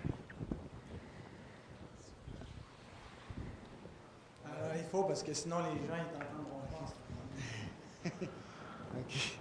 euh, Qu'est-ce qu'on répond à ceux qui disent euh, Ouais, mais la Bible a été écrite par des hommes, comment on peut euh, appuyer une crédibilité à la Bible? Sur, quoi on peut se baser pour dire elle est vraiment fiable? Parce que ça a ah. été écrit par des hommes. Oui. C'est souvent une question qui, qui revient. Alors, la question est vaste. Euh, je vais la reformuler parce que on n'a peut-être pas tout entendu. Comment est-ce qu'on peut affirmer que la Bible est fiable, attendu qu'elle a été écrite par des hommes? C'est une excellente question. Il y a, deux choses là-dedans. Il y a l'origine humaine de la Bible et il y a la fiabilité de la Bible. Alors, fiabilité de la Bible, c'est encore une fois un, vaste champ dans lequel on pourrait distinguer plusieurs sous-catégories, mais je pense que tu veux dire par là, comment est-ce qu'on peut être sûr que son message est vrai? Est-ce que est-ce que c'est ça? Euh, ce que dit la Bible d'elle-même, c'est qu'elle n'est pas simplement la parole d'un homme. Elle parle d'elle-même comme étant euh, inspirée. Et les auteurs bibliques, qui sont nombreux, il y a 66 livres dans la Bible, euh, il y a une bonne cinquantaine d'auteurs, un peu moins, tous ces auteurs-là disent d'autres auteurs qui sont inspirés. Le meilleur exemple que j'ai, c'est dans la deuxième épître euh, de, Pierre, où il dit Croyez que notre bien-aimé frère Paul vous écrit dans toute la sagesse et la patience qui lui ont été données. C'est ce qu'il fait dans toutes ses lettres, dont certains tordent le sens, comme ils le font des autres écritures. Donc l'apôtre Pierre, dans ce passage-là, prend un- une affirmation selon laquelle son collègue, l'apôtre Paul, lorsqu'il écrit, a la même inspiration que le reste de la Bible. Donc tous les auteurs reconnaissaient que les autres auteurs étaient inspirés. Première chose. Deuxième chose, vous avez une autre affirmation que je pourrais citer, donc une preuve interne, de Timothée 3,16. Il dit que toute écriture, toute parole, toute l'écriture, on pourrait dire, est inspirée de Dieu. Autrement dit que la Bible elle-même n'est ni plus ni moins que la parole de Dieu par lesquelles les auteurs ont été poussés à écrire. Alors il ne s'agit pas d'une dictée, c'est pas Dieu qui leur a mis une voix dans la tête et ils ont recopié. C'est pas pas ça en fait. C'est plutôt que des auteurs se sont retrouvés comme comme mus par l'esprit. L'image qu'on peut utiliser, c'est celle d'un voilier. Vous voyez, le voilier, vous pouvez le gouverner, mais mais vous avez quand même le sens du vent qui va vous donner une indication de comment vous devez le piloter. C'était un peu ça. Les auteurs bibliques étaient des personnes qui écrivaient un texte selon leur qualité propre, avec leur style propre, mais qui étaient animés par l'Esprit de Dieu d'une manière que ce qu'ils écrivaient étaient les authentiques paroles de Dieu, sans erreur et complètement fiables. Ça, c'est l'affirmation interne de la Bible. Non, c'est une affirmation subjective. Et cette affirmation subjective, je ne peux pas la démontrer scientifiquement. C'est extrêmement important pour moi de reconnaître ça ce soir. Mais l'appel que j'essaie de vous donner, c'est de faire le test. Et j'ai souvent fait cela. Mettez à l'épreuve la parole. Je m'excuse de m'arrêter sur cette question, mais elle est extrêmement intéressante. Il y a peut-être cinq ans, il y a un jeune homme qui est venu dans mon bureau et qui avait ce style de question. Il me disait, moi je pense que la Bible, c'est une parole d'homme, et je pense qu'elle est falsifiée. Et très rapidement dans la discussion, on en est venu au sujet que je vous ai exposé ce soir, et je lui ai parlé de son péché. Et je lui ai dit que la Bible déclarait qu'il était pécheur comme tous les autres hommes, que moralement, il avait transgressé les standards moraux de Dieu, et que c'était la raison de sa souffrance et de sa mort future. Il m'a dit qu'il n'y croyait pas. Il m'a dit qu'il croyait qu'il était une excellente personne. Et il m'a dit qu'il pensait que la Bible n'était qu'un recueil de paroles d'hommes qui se contredisaient lui-même. Alors vous savez ce que j'ai fait? J'ai ouvert la Bible dans le livre d'Ésaïe au chapitre 53. Le livre d'Ésaïe, c'est une prophétie écrite 600 ans avant Jésus-Christ. Et je lui ai fait lire ce passage qui explique les souffrances d'une personne qui s'est élevée comme une faible plante et qui a été frappée pour nos péchés. C'est nos meurtrissures, euh, c'est nos blessures qu'il a portées. Et par ces meurtrissures, nous sommes guéris. Vous voyez ce genre de langage qui rappelle juste Christ. Donc il a lu le passage en entier, une douzaine de versets. Et en le lisant, je lui ai posé la question de qui ça parle? Eh ben, Il m'a répondu ça parle de Jésus-Christ. Je lui ai dit il y a un problème, c'est que ce texte, il a été écrit 600 ans avant Jésus-Christ. Alors il m'a dit, mais c'est que ce texte a été falsifié. Bien sûr. Et je lui ai dit, ben là on va avoir un autre problème, c'est qu'on a retrouvé un rouleau complet du livre d'Ésaïe dans une cave à Wadi Qumran en Jordanie, et qu'on peut dater ce manuscrit complet de près de 200 avant Jésus-Christ. Donc quand bien même ça aurait été falsifié, ça aurait été falsifié 200 ans avant Jésus-Christ. C'est quand même fort. Et là, il m'a dit, bah, je vérifierai. Et je lui dit, vérifiez pas seulement ça, monsieur. Prenez le temps de lire la Bible et de prier. Dites, dites à Dieu, Dieu, j'ai rencontré un gars qui s'appelle Guillaume Bourrin et qui m'a dit que j'étais un pécheur. Si tu existes, montre-le-moi. Deux jours après, on était chez moi, on avait une réunion de prière avec des chrétiens. Et cette personne m'a envoyé un texto. Elle m'a dit hey, il faut qu'on se voit là, parce que j'ai prié comme tu m'as dit, et ça va pas du tout là, je me sens mal, il faut qu'on se voit. Donc j'ai été voir ce gars, et, je lui ai dit mais qu'est-ce qui se passe? Il m'a dit bah déjà j'ai vérifié, et ouais, euh, le rouleau de Qumran, euh, c'est vrai. Hein. Et donc c'était vrai, bah oui, forcément, je n'allais pas lui dire des bêtises, vous pensez bien. Et, ensuite, il m'a dit, et j'ai prié comme tu m'as dit, et ouais, là je me vois vraiment pécheur. Alors oui, je vous ai fait une affirmation subjective ce soir. Je vous ai dit, oui, la parole de Dieu, il y a des preuves internes qui disent d'elle-même qu'elle est inspirée. Je ne peux pas vous le prouver scientifiquement. Ce que je vous demande, c'est de faire le test. Mettez Dieu à l'épreuve. Demandez-lui d'authentifier sa parole. Priez et demandez-lui de vous montrer votre péché. Demandez-lui de vous montrer s'il exauce les prières de ceux qui l'invoquent d'un cœur pur. Allez-y honnêtement et sincèrement et demandez-lui et vous verrez, il vous montrera. J'en ai aucun doute. Ça sera la meilleure apologie que je pourrais faire de la fiabilité du texte biblique, chers amis. Il y avait une autre question, je crois, à côté C'est pas une question. Euh, J'aimerais vous remercier pour les, la conférence pour ce soir. Merci, madame. Et j'aimerais remercier lui en haut de vous avoir mis sur notre chemin ce soir. Bah, écoutez, merci beaucoup, madame, et merci au Seigneur. Monsieur a une question là Merci pour le message d'aujourd'hui. En fait, j'avais deux questions. La première, c'est un peu l'équivalent de la question précédente. C'est pour savoir si, à part la Bible, il n'y aurait pas d'autres preuves. Moi, je suis chrétien. J'ai lu euh, le livre de Lee Strobel. Ouais. Mais euh, je ne sais pas s'il y a un équivalent en français. Alors, il a été traduit, ce livre. Ah, ok. Donc, vous parlez de Case for Christ Oui, ça c'est ça, Il a exactement. été traduit, il s'intitule Jésus, la parole est à la défense. Excellent livre que je vous encourage à commander dans votre euh, meilleure librairie. Ok, il est en français. Ok, Ouais. parce que je trouve que ça, va- ça, ça pouvait démontrer quand même l'historicité de Christ, Ouais, dont sûr. Mm. la résurrection évidemment qui était inclus là, qui pouvait montrer scientifiquement Absolument. que elle a bien, elle a bel et bien eu lieu. La deuxième question que j'avais en fait, c'est euh, euh, si Dieu a créé évidemment tout parfait, d'où vient justement cette source que Adam a pu euh, commettre son péché? Ouais. Parce que théoriquement, théoriquement, c'est une question qui m'a été posée et j'ai trouvé ça très difficile de répondre, mais, Ouais. mais je vous la repose parce que, en fait, dans ma tête, si Dieu a créé les choses parfaitement, il me semble que Adam ne pouvait pas aussi pécher. Dans la perfection, évidemment. C'est une excellente question. Et euh, c'est c'est une question, à vrai dire, qui est fascinante. Euh, Pascal aime beaucoup cette question. Alors, on- vous savez, on a, ça veut dire, ouais, réponds Pascal. Euh, non, non, vous savez qu'on a, on a des blogs, hein, Pascal et moi. Pascal a un blog qui s'appelle Un héros dans le net. Moi, j'ai un blog qui s'appelle Le Bon Combat, sur lequel Pascal m'aide régulièrement. On a des émissions de radio sur euh, CFOI FM, Coram Deo, qui, euh, qui passent, euh, euh, c'est le, le lundi ou le mardi? C'est le mardi, ça passe le mardi maintenant, c'est ça? Enfin, on a décidé juste avant que vous arriviez que l'émission allait passer le mardi. Euh, et on traite ce genre de sujet-là parce que c'est des questions qui reviennent toujours. Alors, oui, Adam a été créé parfait moralement, mais ça ne veut pas dire que Adam a été créé d'une manière qui fasse qu'il aurait été constamment persévérant dans une ligne donnée. Ce que je veux dire par là, c'est qu'il y avait une possibilité réelle de chute. Et c'est ce qui est manifesté par l'arbre de la connaissance du bien et du mal. Et donc cette possibilité réelle dans la création fait que Dieu a, souverainement décidé qu'à un moment donné, Adam pouvait prendre de cet arbre et a laissé cette possibilité ouverte. Est-ce que, je suis assez clair là-dessus? Alors maintenant, il y a différentes approches sur ce sujet-là et, et- et c'est sûr qu'il y aura plusieurs explications plausibles, mais l'état de perfection n'implique pas la réalité d'une tentation. C'est là où je veux en venir. Prenez l'exemple de Christ. Christ a été tenté dans le désert. Pourtant, il était parfait. La tentation n'implique pas nécessairement la faute morale. Il y a une forme de tentation qui n'est pas en train de venir crocheter quelque chose en nous.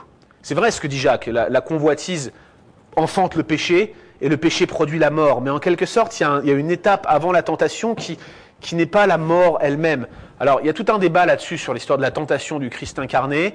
Euh, pourquoi est-ce qu'il pouvait être tenté sans qu'il ait une nature pécheresse? Mais au fond, c'est possible. Songez aussi à Dieu qui a été tenté dans le désert par les Israélites. Et je pense qu'il faut accepter qu'il y a une nuance dans la notion de tentation. Il y a la tentation qui vient prendre quelque chose qu'il y a en nous déjà. Ça, c'est ce qui se passe, c'est notre, euh, lot quotidien. C'est-à-dire que quand la tentation vient nous suggérer quelque chose, ça vient appuyer sur un bouton qui est déjà existant en nous. Typiquement, vous êtes tenté sur la nourriture, c'est que vous avez déjà une petite faiblesse avec la nourriture. D'accord? Mais il y a une forme de tentation qui est du domaine du test. Quand les Israélites tentent Dieu dans le désert, ils le tentent euh, d'une manière qui est du domaine de tester Dieu. Et c'est en quelque sorte ce qui s'est passé avec Christ, mais c'est aussi ce qui s'est passé avec Adam. Souvenez-vous du parallèle que j'ai fait ce soir. Premier Adam et Christ, deuxième Adam. Dans un sens, quand Christ est tenté jusque dans le jardin, il est tenté comme Adam a été tenté dans le jardin. C'est-à-dire qu'il y a une forme de test qui a été appliquée. Christ a réussi le test, Adam l'a raté. Et donc ça ne remet pas en question directement sa perfection. Je ne sais pas si, ça, si c'est plus clair pour vous. Non, non, je comprends, je comprends. Mais alors comment on harmonise le fait que Dieu avait déjà planifié Christ avant même la création? Alors, est-ce que vous pouvez reformuler votre question? Comment est-ce que j'harmonise? La, question que vous avez posée avant Oui, exactement. Parce que si Dieu, avant la création, avait déjà prévu Christ, mhm. alors comment ça se fait qu'il ait créé Adam, entre parenthèses, parfait, mais que la planification de Christ était déjà faite pour la rémission des péchés? Alors ça, vous me parlez du, dessein d'élection de Dieu, c'est une question là encore qui est, vraiment profonde. Oui, oui, exactement. Mais donc dans le fond, en fait, c'est un peu juste. Je sais que c'est difficile, mais donc ça veut dire que quelque part, est-ce que on peut dire que Dieu n'a pas créé Adam parfaitement? Non, on peut pas dire ça. On peut pas dire ça. On peut pas dire que Dieu n'a pas créé Adam parfaitement. Par contre, si vous voulez comprendre pourquoi Dieu planifie les choses de cette manière, il faut comprendre que Dieu n'est pas assujetti au temps comme nous le sommes. Je pense que ça sera ma réponse simple parce qu'après on va rentrer dans des débats assez compliqués là-dessus. On pourra en discuter après, mais j'aimerais que tout le monde puisse vraiment participer au questionnement. Mais comprenez que Dieu est hors du temps. Par conséquent, pour Dieu, tout est au présent. Vous voyez? Et donc quand Dieu fait un acte dans le temps, pour lui, il n'y a pas de passé, de présent ou de futur, tout est présent pour lui. Et encore, en m'exprimant ainsi, j'utilise un langage euh, qui, moi, je ne suis pas Dieu, je ne peux, pas, peux pas comprendre la réalité de Dieu. Mais ce qui est clair, c'est que quand Dieu fait un acte, il n'y a pas de passé, de présent et de futur pour lui. Pour nous, c'est le cas. Alors on est en train de tout analyser en Dieu par des séquences temporelles. Et à la rigueur, ce qu'il faudrait comprendre, c'est plutôt des séquences logiques. Vous voyez? Parce que c'est pas comme ça que ça fonctionne en Dieu. Dieu n'est pas en train de planifier dans le temps. Ça sera la réponse simple que je vais vous faire ce soir, et c'est comme ça qu'on peut répondre à cette question. Mais si vous voulez, après, on peut en reparler. Et Pascal, c'est sa, sa passion, les questions comme ça, vous voyez. Mais donc, vous pourrez le faire avec Pascal et moi, mais, mais sachez que, euh, que c'est ça l'élément de réponse. Mademoiselle. Comment le diable est apparu?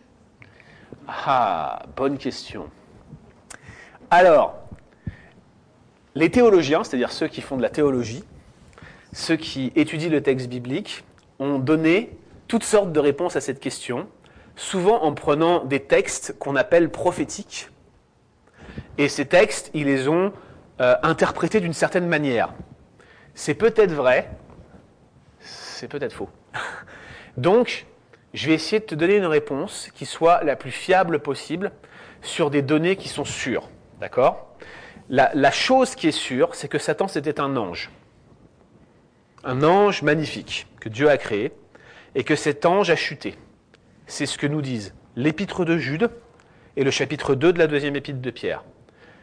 Il parle d'anges déchus et il semble que Satan, c'était l'un d'entre eux. Voilà la seule chose fiable et sûre que je peux affirmer Bible à la main. Tout le reste n'est que de l'interprétation de textes difficiles à interpréter et je n'aime pas aller trop loin là-dedans, en tout cas dans cette série de questions.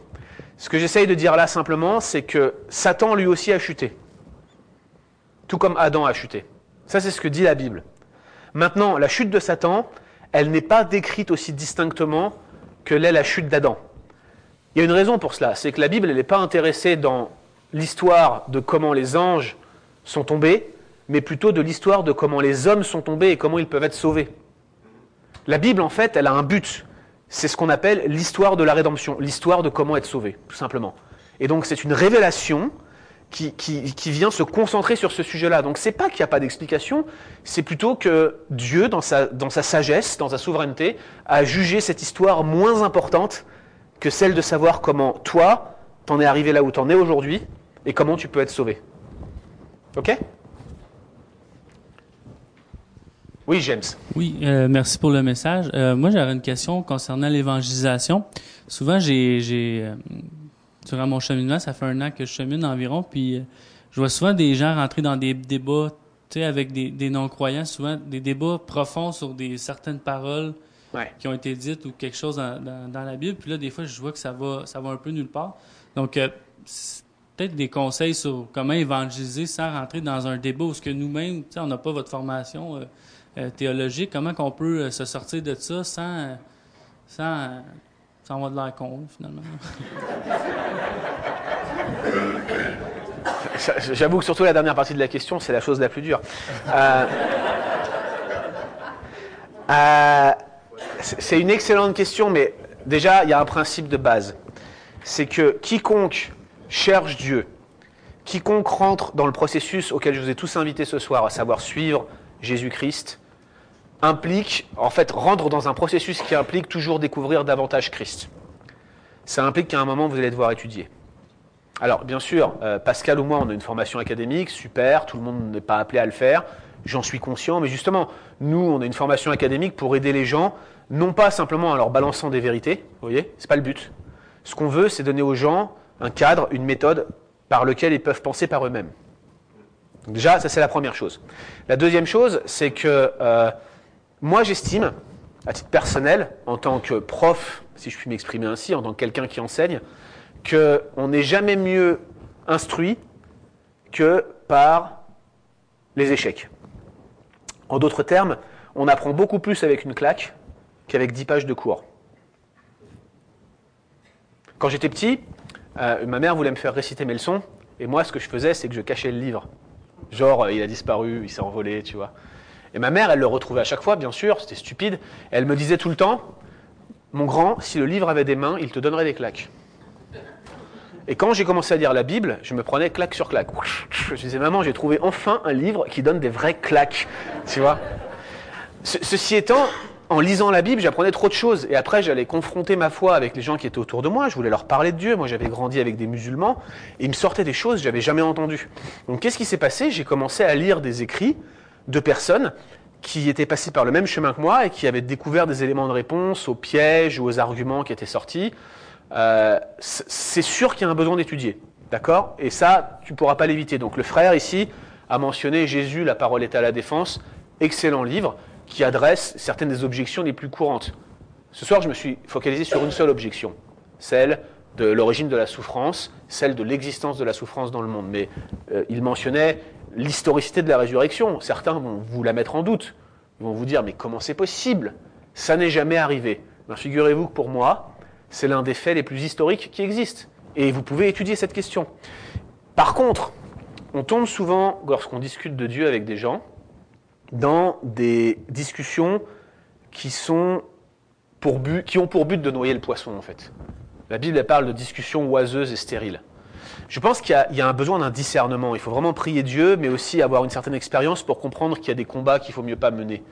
Il y a, des personnes, moi, moi j'ai grandi aussi avec des gens athées qui veulent pas écouter en fait. Donc euh, à un moment donné, j'ai arrêté de parler. Ça reste mes amis, on se fréquente, ils voient la vie que je mène, ils savent la différence que ça fait. Et, et je pense que finalement, si discussion il doit y avoir, ça doit venir d'eux. Parce que sinon, il y aura un débat d'idées et ils trouveront toujours des arguments pour éluder l'idée. On en revient à ce que je disais tout à l'heure, l'homme ne pouvant vaincre la mort, s'était forcé de ne pas y penser. Et donc par conséquent, il trouvera toutes sortes de stratagèmes pour euh, contourner la question. Je t'en prie.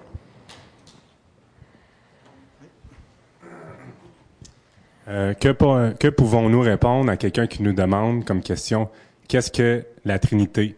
En sachant que le mot Trinité, en tant que croyant, Dieu n'en parle, n'en parle pas, mais que par cette question, il demande pourquoi il y a Dieu, l'Esprit et Jésus-Christ. Pourquoi il est divisé en trois? Alors, c'est une question encore euh, très vaste. Pour répondre euh, rapidement, Ce n'est pas parce qu'un mot n'est pas dans la Bible que le concept n'y est pas. Ok? C'est la bonne vieille erreur mot-concept. Ah bah il n'y a pas le mot, c'est que ça n'existe pas. Non, c'est pas vrai. Par exemple, euh, si je dis que tu es bête, bah, c'est pas parce qu'il y a écrit bête sur ton front, c'est parce qu'il y a un ensemble de caractéristiques de ta personne qui vont expliquer que tu es bête. Je te rassure, t'es pas bête, je te connais personnellement. Mais vous avez compris ce que je veux vous dire par là, c'est pas parce que pas parce que vous n'avez pas le qualificatif que ces choses n'existent pas. C'est pareil pour la Trinité. Donc le mot, c'est sûr, il est, il est sorti très rapidement, mais après la, fermeture du canon biblique, euh, notamment par Tertullien. Quelqu'un l'avait utilisé avant lui, mais c'est Tertullien qui l'a popularisé. Et par ce mot, en fait, il cherchait un mot, juste un mot, pour synthétiser plein de vérités qu'on trouve dans la Bible. Et les vérités sont les suivantes, c'est que, je pense qu'on peut résumer ça, je crois, en sept propositions. Tu m'aides, Pascal, si j'en oublie. Le premier, c'est que le Père est Dieu, le Fils est Dieu, le Saint-Esprit est Dieu, mais le Père n'est pas le Fils, le Père n'est pas l'Esprit, le Fils n'est pas l'Esprit, et et il y a un seul Dieu. voilà, j'avais oublié la première proposition, c'est génial. Donc ça, c'est ces sept affirmations qui sont démontrables bibliquement. Et le mot Trinité veut juste dire ça. Donc le terme en lui-même, effectivement, ne se trouve pas dans la Bible. Mais ce qu'on explique par ce terme, ce qui est en fait une synthèse de ce que ça veut dire, c'est sept affirmations. Elles se trouvent toutes dans la Bible et on peut toutes les démontrer par la Bible. Voilà pourquoi la Trinité est profondément biblique.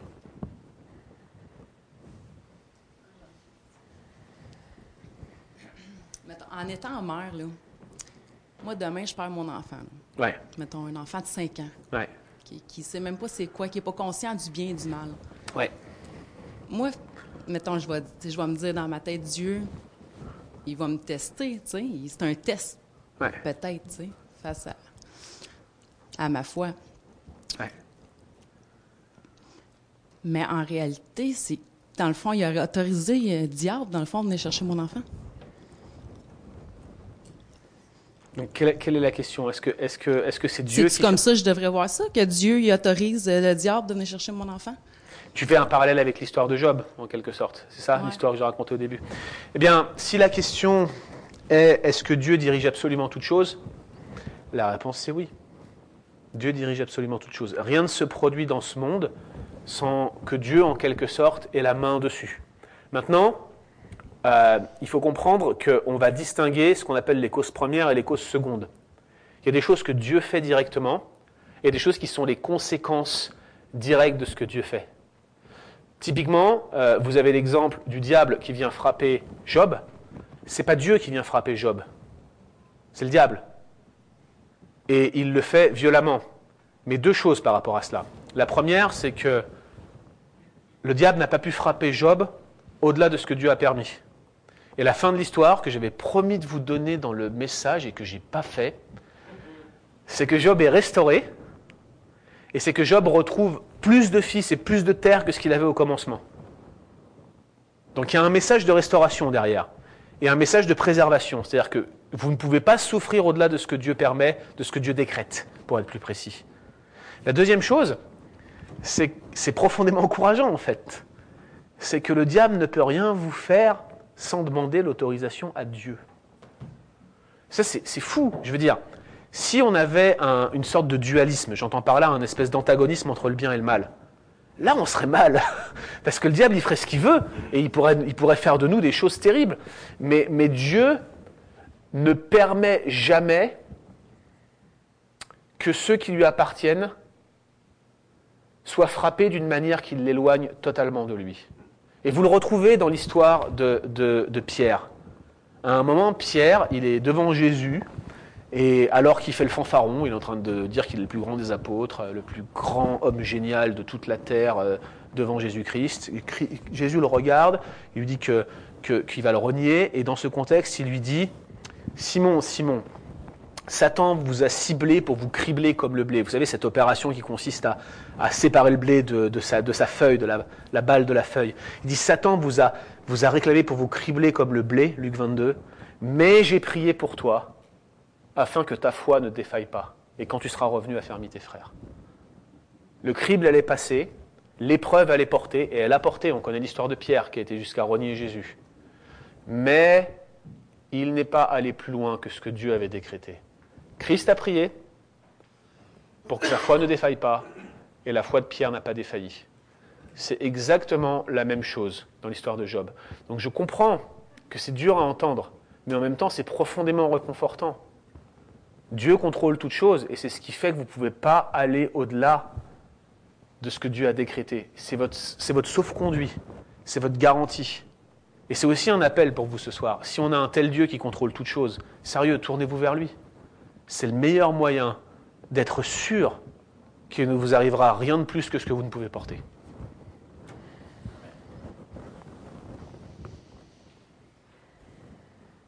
Autre question? Ça va être la dernière, puisque. Fallait pas dire ça, il va poser cinq questions, le monsieur, maintenant.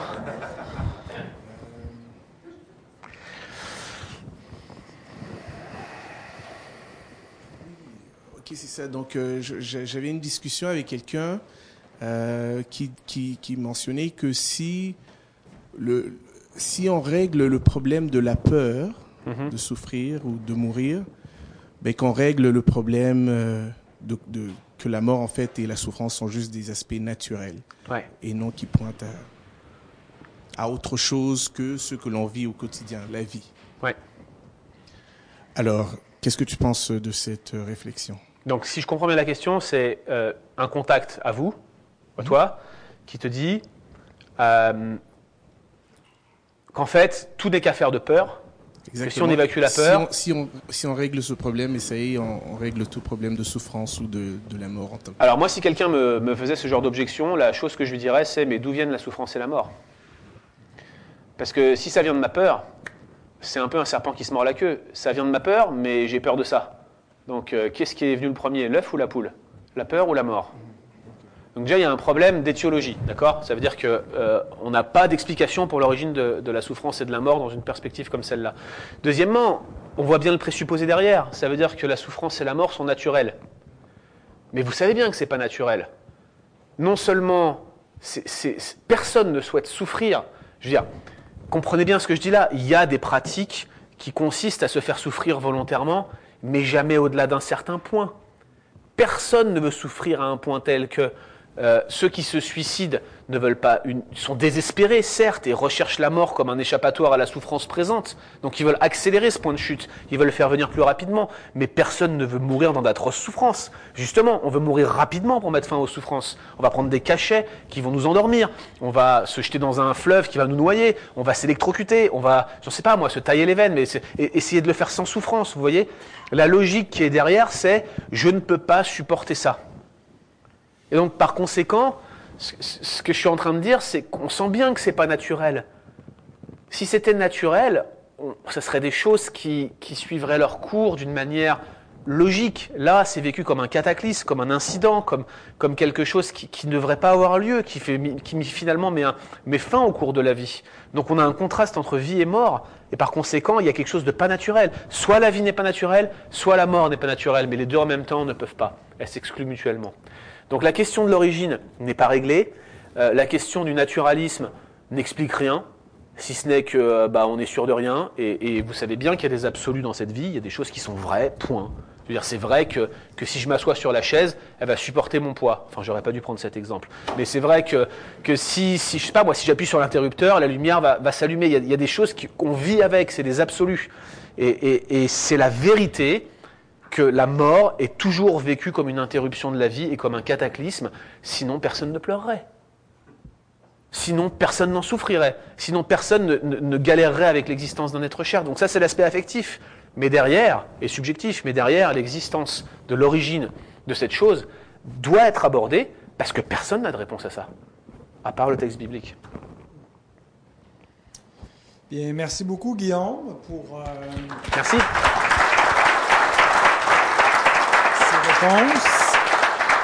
Cet exposé.